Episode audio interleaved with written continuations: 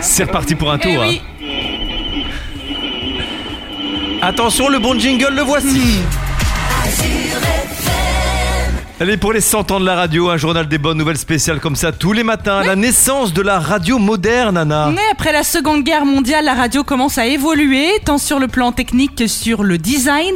La radio se miniaturise, la forme horizontale devient de plus en plus prisée par les designers. Oui. Des postes de radio intègrent des platines vinyles pour euh, suivre l'explosion des disques micro-sillons. Et à partir des années 50, apparaissent les premiers postes transistors, les fameux. Ils permettent d'écouter la radio partout, Oui. en vacances, dans la rue, sur la plage, en surboom, comme on disait à l'époque. La radio n'est plus familiale, mais individuelle. Et Christophe, avant tout, hein, Oui. la radio, c'est le bruit. Mais bien sûr, écoutez. Voilà. Oui. Aïe.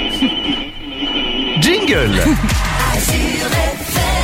Oui, un petit mot évidemment eh bien de, de notre radio avec eh bien l'ouverture de, de l'antenne aux adolescents. Anna. En 2004, Franck Kiel, notre grand directeur, songe à ouvrir la radio aux ados Oui. pour rajeunir l'équipe et apporter un nouveau souffle et de nouvelles idées.